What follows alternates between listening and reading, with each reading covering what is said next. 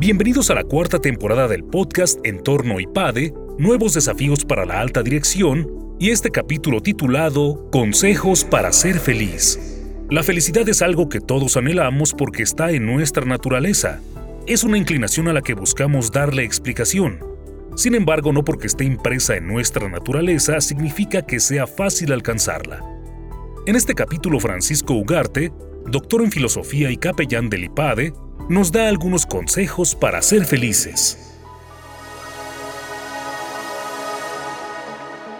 En esta ocasión voy a tocar un tema que seguramente es de interés general. Me refiero a la felicidad que todos anhelamos. Buscamos porque está dentro de nuestra propia naturaleza como una inclinación, como un anhelo al cual pues, todos pretendemos darle una respuesta. Sin embargo, no por el hecho de que esté impreso en nuestra naturaleza el deseo de felicidad, significa que sea fácil alcanzarla. Por eso es importante descubrir, por una parte, aquellos caminos falsos, aquellas salidas equivocadas que no conducen a la felicidad, aunque muchas veces las personas pretenden por esos caminos encontrar el modo de ser felices. Ya el hecho de saber dónde no está la felicidad supone un avance importante, pero al mismo tiempo es preciso, en términos positivos, saber cuál es el camino adecuado para ser felices. Voy a dar seis consejos prácticos que nos ayudan a ser felices, que nos ayudan a evitar los caminos falsos para ir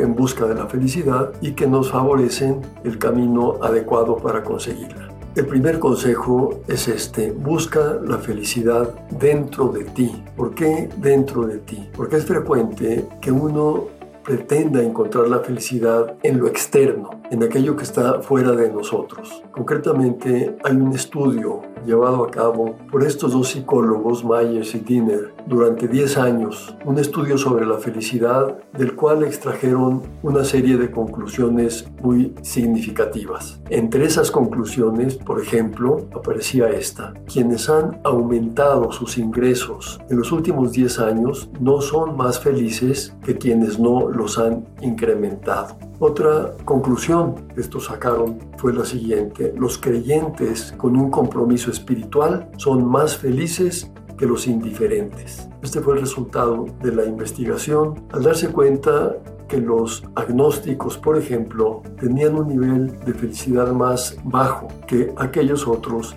que se consideran creyentes que creen en un ser superior y tienen convicciones en las cuales poder apoyar su propia vida más allá de sus propios recursos personales. Una conclusión también interesante que expresa que la felicidad está dentro de uno. Y la conclusión quizá más significativa para lo que estoy tratando de exponer de estos psicólogos fue la siguiente. La felicidad depende de la interioridad de la persona más que de factores externos. Esto nos lleva a pensar que si una persona quiere incrementar su nivel de felicidad, debe trabajar dentro de ella misma y no evadirse pretendiendo la felicidad en lo externo como pudiera ser, en los bienes materiales, en los recursos económicos. Un segundo consejo es el siguiente, toma la decisión de ser feliz. ¿Qué significa esto? Quiere decir que mucha gente piensa que la felicidad es cuestión de suerte, es algo que se encuentra fortuitamente en algunos casos y en otros en cambio es algo que no se da simplemente porque han tenido una mala fortuna. Este enfoque equivocado ciertamente es importante evitarlo. Y saber en cambio que la felicidad depende de uno es algo que abre todo un panorama que permite precisamente enfocar la vida y acertar en el camino hacia la felicidad. Decía Abraham Lincoln, la mayoría de la gente es feliz en la medida en que decide serlo, es decir, que se requiere tomar una decisión para trabajar en la propia felicidad. Bertrand Russell, en la misma línea, afirmaba que muchas personas que son desdichadas, es decir, infelices, podrían llegar a ser felices si hicieran un esfuerzo bien dirigido. Es decir, que el camino hacia la felicidad depende de uno, de tomar una decisión para recorrer el camino adecuado y no en cambio esperar que la felicidad venga de fuera como algo en lo cual uno no participa. Un tercer consejo práctico. No pretendas la felicidad directamente. Este punto tiene un carácter paradójico, podríamos decir, porque después de haber afirmado que la felicidad depende de una decisión personal, ahora estoy diciendo que quien pretende la felicidad de manera directa no la va a conseguir. ¿Por qué? Porque la felicidad no es una meta que haya que proponerse de manera inmediata, sino consecuencia de otros objetivos que hay que buscar, de los que va a derivar esa felicidad. Hay muchas cosas en la vida que si se pretenden directamente no se consiguen. Alguien decía, Popart concretamente, la felicidad es como una mariposa. Si la persigues, se escapará, pero si estás quieto, se te acercará. No hay pues que buscarla directamente. San José María, en términos también paradójicos, decía, nadie es feliz en la tierra hasta que se decide a no serlo. Es decir, que quien se propone el objetivo de ser feliz como meta inmediata está asumiendo, adoptando una actitud equivocada. En el fondo una actitud egocéntrica, egoísta, que cierra la puerta a la felicidad. En cambio, quien renuncia a esa felicidad, entendida en este sentido, sale de sí mismo y entonces va a proponerse otras metas de las cuales derivará su felicidad. Otro consejo concreto.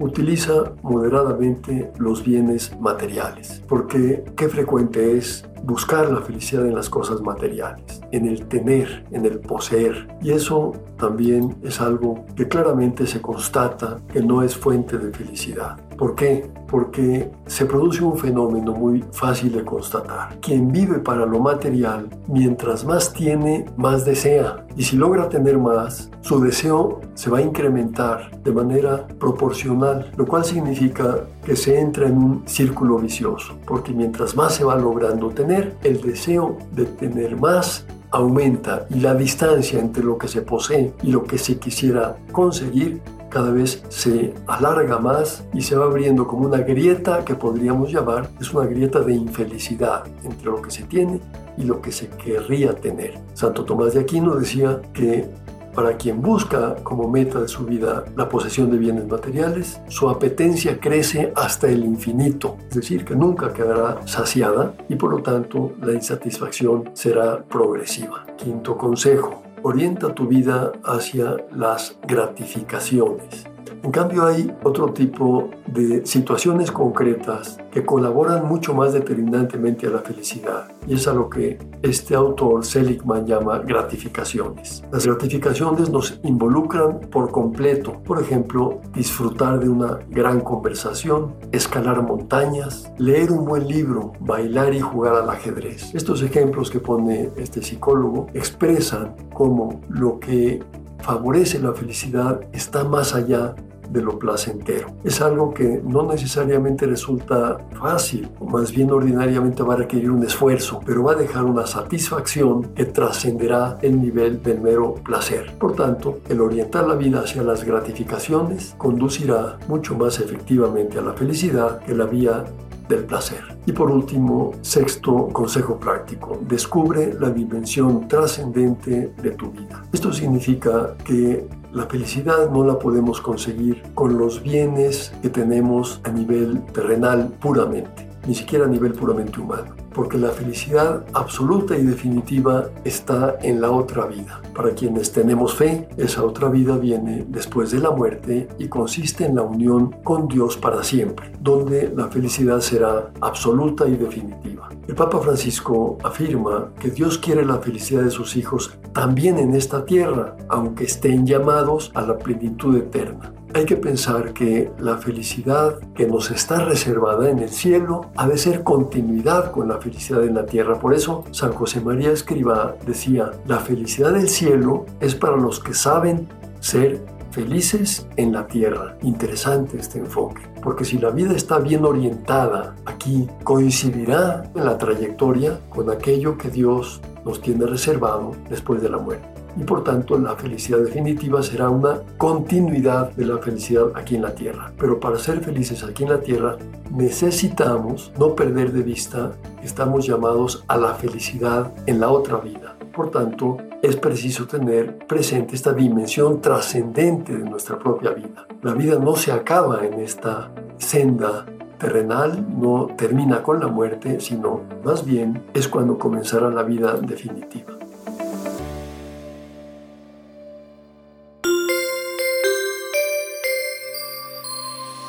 Suscríbete a nuestro canal de YouTube IPADE News Media y visita ipade.mx diagonal blog. En este canal encontrarás videos, artículos e infografías relacionadas con el mundo empresarial de la actualidad y no olvides compartir este contenido. IPADE, The World Calls.